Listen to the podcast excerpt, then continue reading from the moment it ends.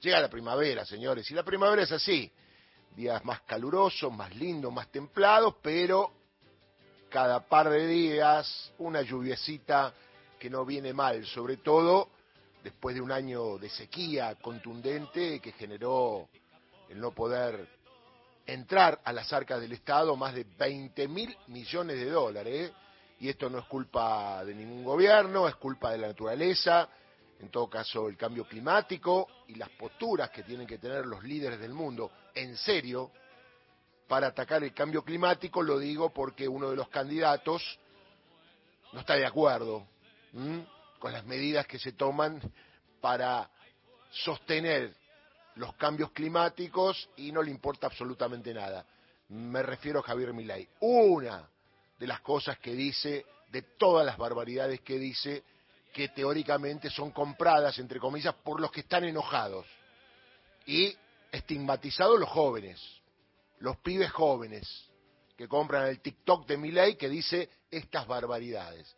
Bueno, que sepan que la sequía tiene que ver con algo que el mundo no está mirando, que no se están tomando las medidas correspondientes, y para mi ley el tema de todo lo que tiene que ver con el clima, con los recursos, con los bosques, con los ríos, lo tiene que arreglar el mercado. Bueno, así estamos, con los estados interviniendo y no alcanza, porque el tema de la destrucción del planeta a cargo de todos, para eventualmente lograr ganancias económicas, nos perjudica a todos. Y esto es lo que estamos viviendo hoy. Terremotos, tsunami, sequía, lluvia, fuego, de todo, de todo. Ciclones, huracanes. Bueno, esto tiene que ver con el cambio climático y es un tema a atender. Es un tema que por ahí no vende, lo vemos cuando hay una tragedia y te la muestran en la tele, que murieron tantas personas, que se perdieron tantas viviendas, etcétera, etcétera, y sobre todo se perdió tanto dinero. Porque el dinero que el mercado puede generar no cumpliendo con las normas para cuidar el medio ambiente, a la larga lo terminás pagando con muertes de personas, con pérdida de bienes y arruinar países o ciudades que tardan años en volver a recuperarse. Es decir, lo que se la llevaron, se la llevaron. Y después hay un Estado que la tiene que poner, que no la recibe del mercado, sino de las arcas públicas, para ayudar a la gente que quedó en el camino. Pero, a ver, yo me opongo, decía una canción de el amigo Ignacio Copani. Y vamos a seguir en esta línea porque la oposición está mostrando la hilacha todos los días. ¿Qué tuvo de bueno lo que hizo el ministro de Economía Sergio Massa? Es copar la agenda política e instalar en la gente lo que la gente pedía. Mejoras económicas. Teóricas, no, prácticas, en el bolsillo. 22 millones de personas, incluimos familias, con lo cual casi la totalidad de los que viven en este país van a recibir algo. Algunos más, algunos menos, pero todos van a recibir algo. Partimos con ganancias, que tiene que ver con el mundo de los trabajadores formales, pasamos por los monotributistas, que es el mundo del trabajo informal, y vamos a llegar a los autónomos, ¿eh? la cuarta categoría, también los que ganan más van a recibir alguna ayuda.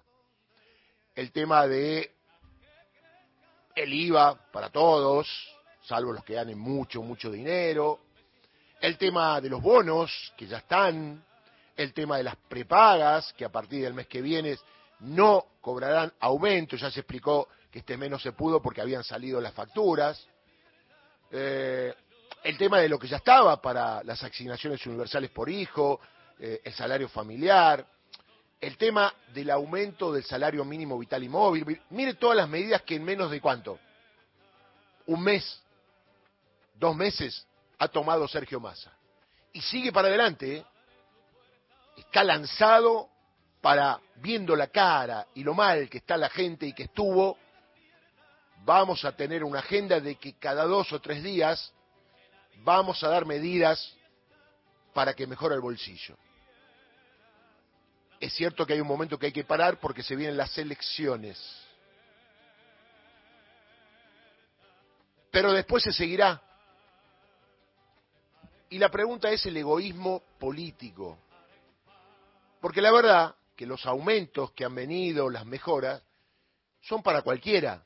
No importa que seas marxista, peronista, kirchnerista, macrista o mileicista. Todos los van a cobrar. Y los que están enojados no van a decir, yo no uso estos beneficios porque estoy enojado. También lo van a recibir, quieran o no quieran. Acá en la Argentina nadie renuncia a nada, ¿eh? porque los tipos que están con bajar los derechos laborales son laburantes y yo no lo vi que renuncien ni al aguinaldo, ni a las vacaciones, etcétera, etcétera, ni a las obras sociales. Los que están en contra de los sindicatos, obviamente cuando tienen un problema, ¿dónde van? Al sindicato, digo, es un país un poco esquizofrénico, ¿no? Y ahora cuando todos teníamos que estar en el mismo camino, se toman medidas para todos y cada uno que estoy mirando ahora, para todos y cada uno que camina en la calle, es cierto que hay un sector que es la marginalidad, el tipo indigente, que ahí hay que acudir, pero para eso están los que se ocupan de eso. Como ayer habló con nosotros Ricky, ¿eh? que estaba en el mercado central buscando alimentos, verduras, carne, lo que pueda, para llevarle a la gente que es indigente y no tiene que comer, un plato de comida. Digo, esto era lo que se le pedía al gobierno. El gobierno lo hace. Los medios también lo pedían. Y resulta que ahora que lo hace es un descalabro. Va a generar hiperinflación. La pucha, ¿eh? Qué difícil es gobernar así. Por eso el único que puede poner blanco sobre negro sobre esta situación es usted, amiga, amigo, votando y decir, muchacho, claridad. Pedían plata, va a haber plata. Se rascó la olla, porque el fondo nos tiene las patas sobre la cabeza y es muy poco el margen de maniobra. A pesar de eso, Massa dijo, muy bien, ustedes van a cobrar, pero nosotros no podemos olvidar a nuestros compatriotas. ¿Qué es lo que no van a hacer las otras dos fórmulas que quieren ser presidenciables? Digo, Javier Milei, que dijo más ajuste, que va a pedir más plata al fondo, con lo cual te va a endeudar mucho más, y Patricia Bullrich, que viene por los cambios de los sistemas laborales, hablando de un fondo de seguro donde desaparecería la indemnización. Y todo esto atado a un cuadro jurídico que no se puede violar. Hay derechos adquiridos por los trabajadores que en todo caso cualquier norma debe comenzar después que se sanciona. Para atrás todos los trabajadores que estamos acá tenemos los derechos adquiridos, con lo cual no creo que ningún juez se anime a decir, bueno, como ahora el sistema es así, usted hace 30 años que trabaja acá, no cobra indemnización y lo podemos echar. Porque el fondo de seguro no estaba y nadie participó entonces. Querer mezclar a Gerardo Martínez teóricamente por el tema del sistema que tienen los que están, la UOCRA, que existe desde siempre, tiene una paritaria, es un trabajo totalmente distinto al habitual de alguien que va a una oficina o trabaja en un lugar, o trabaja en los medios de comunicación, no tiene nada que ver. Eso es por obra, los empresarios lo saben, ganan mucha plata con la construcción de las obras, y está acordado con el sindicato el tema de seguro de desempleo porque son por periodos. Vas a hacer un edificio, te contratan por un año. Después quedás stand-by, con lo cual tenés que tener un seguro ahí hasta que te vuelvan a llamar para trabajar. Digo todo esto porque la verdad que si no queda claro con lo que está pasando, qué es lo que tenés que hacer, y es difícil. Quería platita, hay platita. Y Clarín, La Nación, los medios hegemónicos que en algún momento dijeron, la situación económica es paupérrima, el gobierno no hace nada para la gente, para la clase media, para los pobres. Bueno, el gobierno está haciendo, y ahora está mal.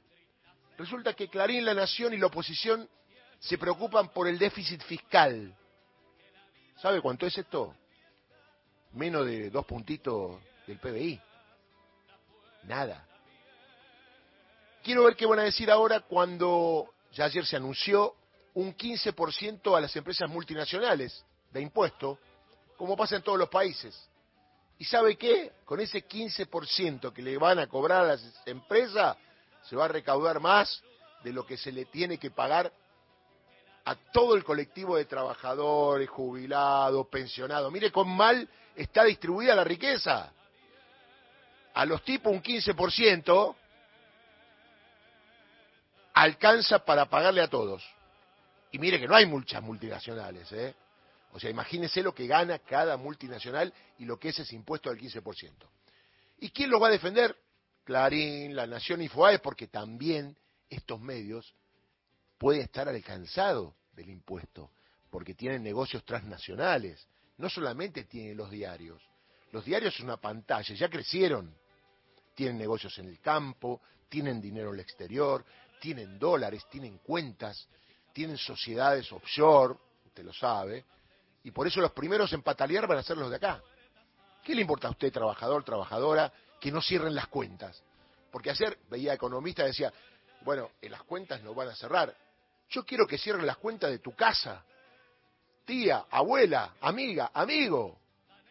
Las cuentas de esos tipos cierran, las cuentas del Estado van a cerrar, porque al haber más dinero va a haber más IVA de los que van a tener que pagar, y esto va a haber más recaudación. Y el gobierno tiene que buscar alternativas. Para eso gobierna. A este gobierno lo votaron 13 millones de personas. La fórmula Alberto Fernández, Cristina Fernández de Kirchner. Y el gobierno tiene que estar en libertad, hablando de libertario, y con la capacidad y el coraje de hacer lo que tenga que hacer para que la gente, primero, llegue muy bien a fin de año. Segundo, para que no sea un pesar ir a votar, sino que sea una alegría. Y tercero, que la esperanza tenga que ver con que ojalá, ojalá, si gana esta gente que está ahora, en el futuro me garanticen que esto va a seguir. Control de precios, si hay inflación, plata en el bolsillo. Control de precios, si hay inflación, plata en el bolsillo. Va a ver que con esto va a bajar la inflación. Esto de que tienen que recibir la tarjeta de débito que muchos comercios esconden el postnet, te lo digo, y te obligan a pagar en efectivo, y eso se llama negrerío, porque esa plata está en negro. Dígale, che, me sacás el pongne que te abajo que te pago. Ah, no, no tengo. No tenés como, si lo tenés escondido. Digo, los supermercados chinos, ¿eh? Y dice, no, efectivo, solo efectivo. No, solo efectivo, nada. Está negreando. Poneme el posne. Digo, también hay otras billeteras virtuales, discúlpeme porque para mí es un mundo desconocido, por lo mejor muchos que están escuchando ayer me explicaron más o menos y terminé en cama con fiebre. Pero bueno, ya estoy recuperado. No quiero yo billeteras virtuales, tengo la tarjeta de débito como todos. ¿Y cómo tiene una tarjeta de débito? Va y abre una caja de ahorro, porque a lo mejor usted no recibe ningún sueldo, nada. Deposita la plata en la caja de ahorro y le da para adelante. ¿eh? Ahora se van a cobrar más caro los POGNET para los lugares que no lo tenían. Pero ojo, lo tienen todo, ¿eh?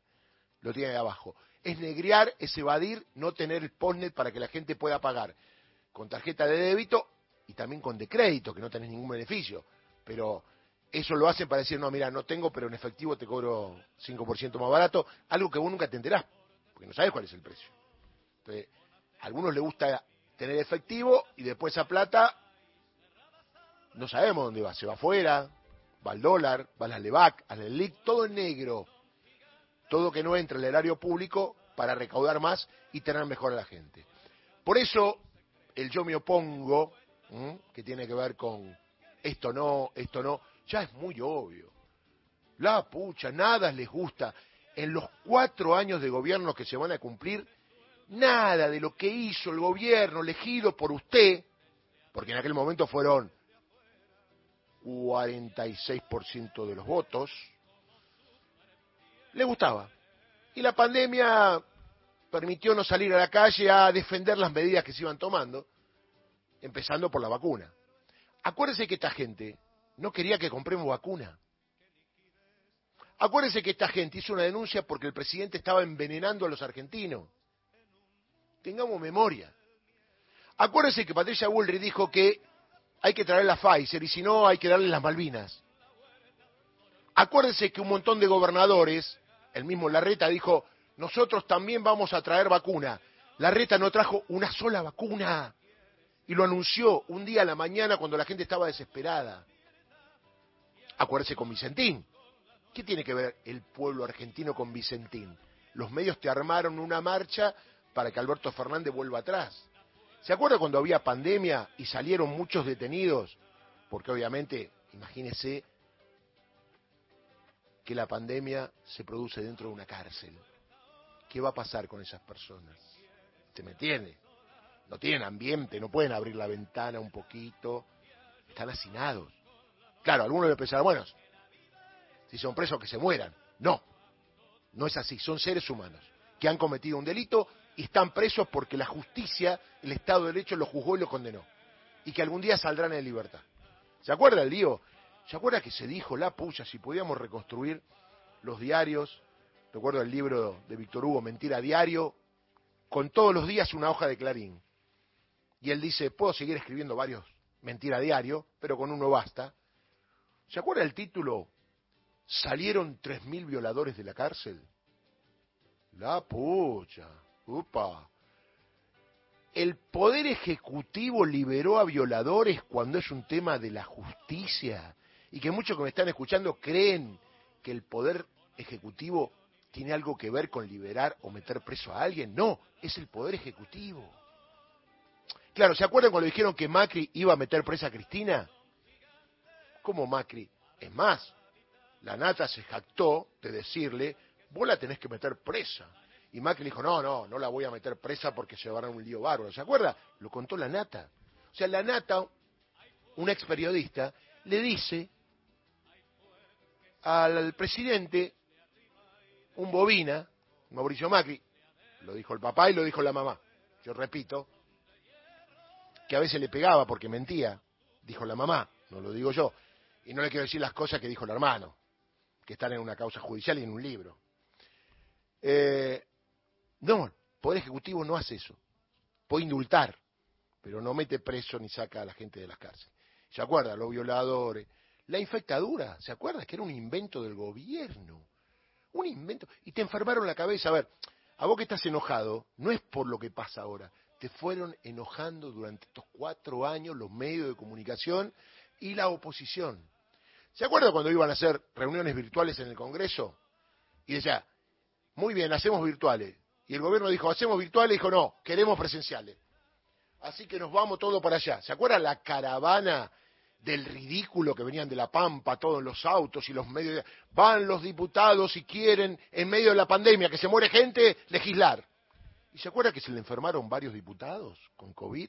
Digo, hay que reconstruir estos cuatro años del rol de la oposición, no el rol del oficialismo, el rol de la oposición, que no colaboró para nada democráticamente. Por eso estamos ahora en esta salida donde hay dos opciones de odio, de muerte, de quita de derechos, de invisibilizar a los que menos tienen, de odiar al Papa Francisco que es argentino. Mi ley dijo que el Papa está con las dictaduras sangrientas. Che, vos que estás enojado y te tiran TikTok, ¿te gusta que digan eso, aunque no seas católico? ¿Te gusta que diga una mentira de alguien, un tipo para llegar al poder? Ya tenemos antecedentes, ¿eh? Ya tenemos antecedentes. Tenemos un Macri que te mintió todo, te endeudó hasta acá, y ahí no sé si estaban enojados, porque en el 2015, qué sé yo, no sé si la gente estaba enojada. Cristina llenó una plaza con más de 300.000 personas, yo no veía enojada a la gente. Y el resultado fue por un punto y medio, nada. El candidato era Scioli. ¿Qué hubiese pasado si la candidata en aquel momento era Cristina Fernández de Kirchner otra vez? ¿Estaban enojados los que votaron a Macri? Claro, en aquel momento le metieron Cristina Chorra, se robó un PDI, lo mató a Nisman. ¿Se acuerda? Eso cambió. Eso cambió, ya no está el tema de la corrupción, todo. Ya quedó, le quedó en la cabeza. ¿Y ahora por qué están enojados? Porque yo veo muchos que están enojados que viven bien. Que votan a Macri viven bien. Y tienen auto, y tienen buenos ingresos. ¿Cómo es el tema de, no, es que los pobres están con esto del TikTok, le llenan la cabeza? No agrandemos una situación que de hecho está, pero no es como está. No colaboremos con eso que te instalan, te sentás en una mesa y te dice, che, viste, parece que mi ley va a ganar en primera vuelta. Y vos le decís, ¿dónde lo sacaste? No, no, dicen, ¿Quién lo dice? ¿Quién lo dice? Entonces cuidado con esa instalación, porque después la equivocación va a ser fatal. Fatal. Lo digo por tu familia, por tus hijos, por tus nietos, por tu laburo, por tu forma de vida. Van a ir a la casa, van a ir por vos. ¿Mm? Cuidado con esta gente que tiene odio en el corazón y mierda en la cabeza. Es la peor mezcla que puede haber en una democracia que cumple 40 años. Hace que cualquier cosa que haga el gobierno, yo un día dije en broma, un día el gobierno va a decir que le va a pagar 500.000 personas a todos los argentinos y la oposición va a decir, no estoy de acuerdo. ¿Perdón? No estoy de acuerdo. Eh, que el déficit fiscal, ¿qué te importa vos? Si no estás gobernando, ¿qué es lo que te importa? Lo hace el gobierno que está gobernando, que tiene que tener las pelotas para hacer lo que está haciendo. Y más, y más, y seguir. Porque lo que se viene es sombrío. Así que yo siempre digo, porque te instalaron que la gente votó como votó porque está enojada. Yo no vivo enojado, no voto enojado, no voy al cine enojado, no como enojado. Vivo tranquilo y me puedo enojar, pero el enojo debe ser racional, no enfermizo, porque el enojo enfermizo te lleva hasta votar a un loco. Y ahí quedamos atrapados sin salida.